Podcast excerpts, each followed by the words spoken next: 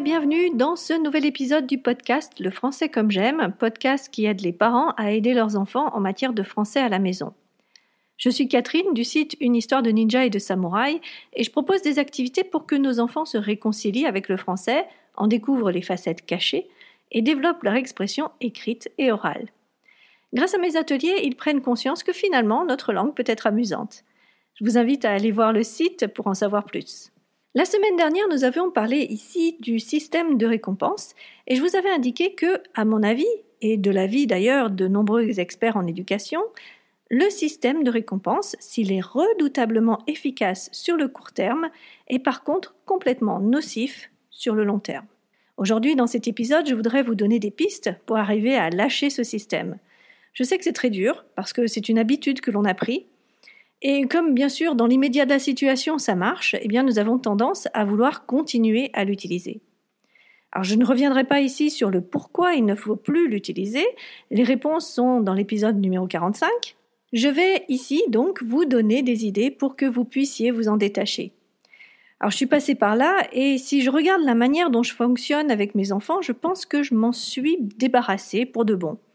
Je suis quelqu'un qui réfléchit beaucoup et qui analyse beaucoup sa vie. Et je pense sincèrement que les récompenses ne font plus partie de ma manière de marcher avec mes enfants. Dans tous les cas, euh, c'est pas arrivé du jour au lendemain. Ça a pris du temps. Je me suis beaucoup remise en question. J'ai eu beaucoup d'échanges avec mes enfants. Vous allez comprendre pourquoi par la suite. Et euh, je, pense que nous avons trouvé, en tout cas pour le moment, évidemment, tout le monde change, mais je pense que nous avons trouvé un bon moyen de fonctionner ensemble. Alors tout le monde s'y retrouve et c'est ça qui est chouette. Alors ça ne veut pas dire qu'il n'y a pas d'accrochage, hein, euh, bien sûr, mais je pense qu'ils sont devenus un peu plus rares et surtout ils sont contenus. Donc je vais vous expliquer comment nous en sommes arrivés là. Alors tout d'abord, la première stratégie, c'est de détecter. Car le plus gros problème, c'est que ce système de récompense devient un automatisme de notre part. Et du coup, à chaque blocage, notre cerveau va immédiatement piocher dans ce système pour résoudre le conflit. Pour différentes raisons, euh, ça peut être parce que euh, c'est comme ça que nous avons été nous-mêmes éduqués, ou euh, parce que nous l'utilisons depuis toujours et donc on ne voit pas ce qui pourrait changer. C'est quelque chose qui est si profondément ancré que c'est la solution qui arrive en premier. Plusieurs manières pour détecter à froid, chaque soir, vous pouvez essayer de repasser votre journée et réfléchir aux moments, aux situations qui ont déclenché cet appel à récompense. Essayez de le faire tous les soirs pendant une semaine, par exemple, sans aucun jugement, sans culpabilisation, juste noter. Petit à petit, votre cerveau va porter son attention sur ce type de situation.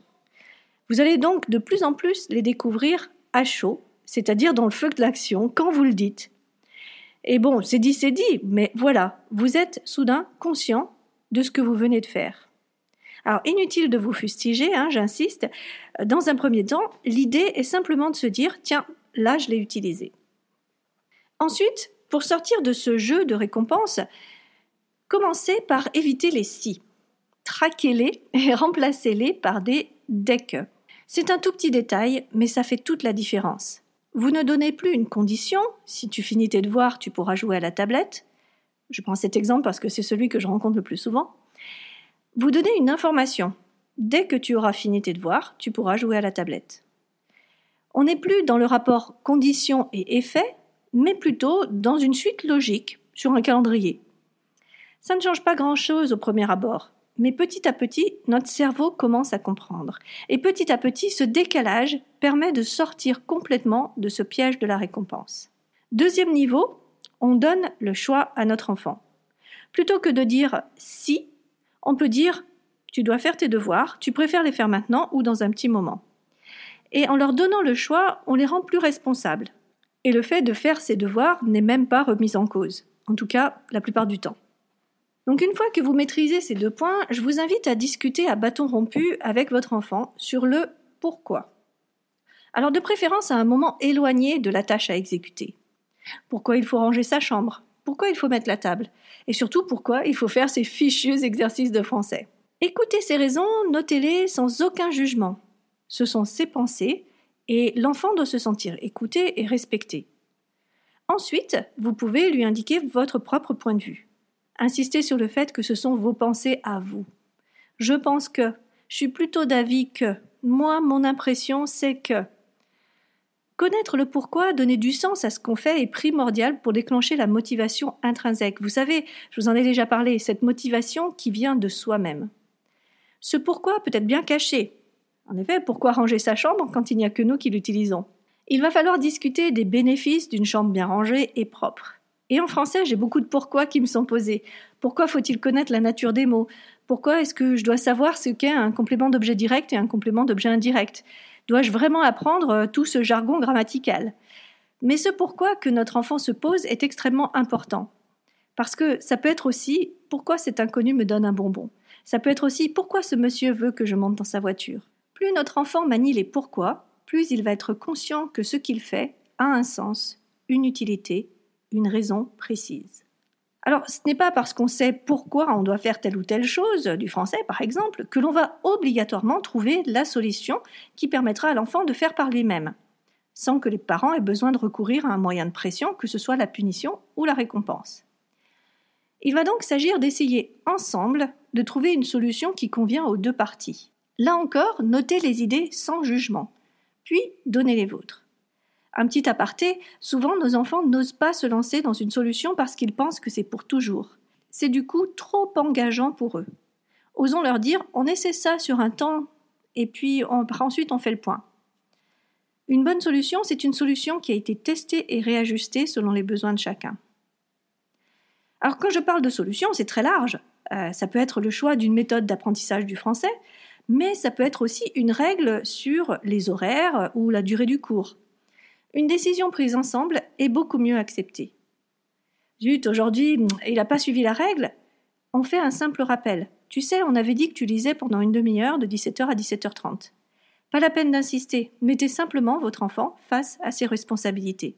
Il le fait trois fois de suite On discute de nouveau de la règle, qui apparemment ne marche pas, et on essaie de trouver d'autres solutions. Est-ce qu'une alarme de cinq minutes avant lui permettrait de se détacher de ce qu'il fait et de se préparer à la lecture?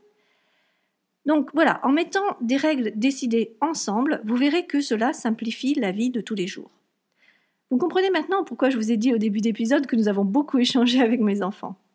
Dernier point, et le plus important à mes yeux, j'hésite même à en faire un, épisode en entier, tellement c'est quelque chose qui est vraiment très important, c'est ce que j'appelle la célébration. Le problème, quand on n'utilise plus la récompense, c'est que il n'y a plus cette validation du travail bien fait. Vous êtes d'accord? Donc, pour contourner le problème, et même pour aller plus loin, j'ai mis en place des célébrations. Ces moments de fête, ça peut être un bon repas, un bon film, un temps sympa entre nous, ces moments donc permettent de faire le point. Ils sont décorrélés d'une tâche en particulier, ils sont aussi décorrélés d'un résultat. L'idée, c'est un T, complètement au hasard, de se poser et de voir nos progrès. Et il est important que ce ne soit pas uniquement sur les résultats, mais surtout sur les efforts, sur la régularité, sur tous les points qui peuvent faire avancer notre enfant. Comme vous le voyez, euh, nous ne sommes plus dans le contrat tacite tu fais quelque chose pour moi, tu es récompensé, mais plutôt dans la reconnaissance du travail lui-même et des efforts qu'il a dû susciter.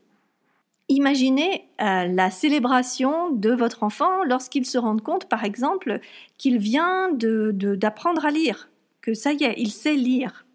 Souvent, en fait, quand on est dans le processus d'apprentissage, on ne prend pas le temps de réfléchir sur nos progrès. On avance, on avance, on avance et on ne se pose jamais.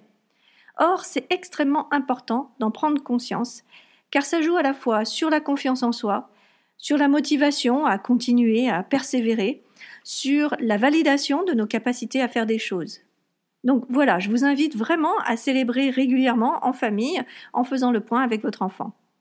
Ça change totalement l'ambiance et c'est en plus très agréable. Alors je résume ici les six points à avoir en tête pour se libérer du système de récompense. Premièrement, détecter quand on utilise ce système. Deuxièmement, créer un petit changement. On oublie les si et on utilise les dès que. Et puis, on donne de plus en plus le choix à nos enfants, pas des conditions, un choix. Le troisième point, c'est une écoute active et la recherche du sens, du pourquoi de la tâche à effectuer. Le quatrième point, c'est la résolution du problème ensemble. Le cinquième point, c'est la mise en place ensemble de règles claires où tout le monde se retrouve. Et enfin, le sixième, mon préféré, la célébration des réussites, des progrès, des efforts. Alors, qu'en pensez-vous?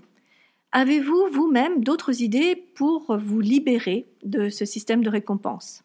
Alors peut-être que vous vous êtes déjà détaché de ce système. Euh, dans tous les cas, je vous invite à partager vos idées ou votre expérience dans les commentaires. Ça permettra d'aider d'autres parents.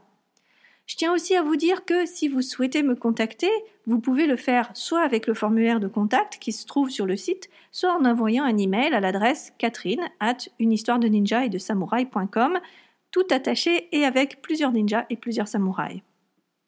Vous aimez ce podcast? Je vous invite à choisir aujourd'hui, là, maintenant, une personne de votre entourage que cette émission pourrait intéresser et d'immédiatement lui envoyer le lien.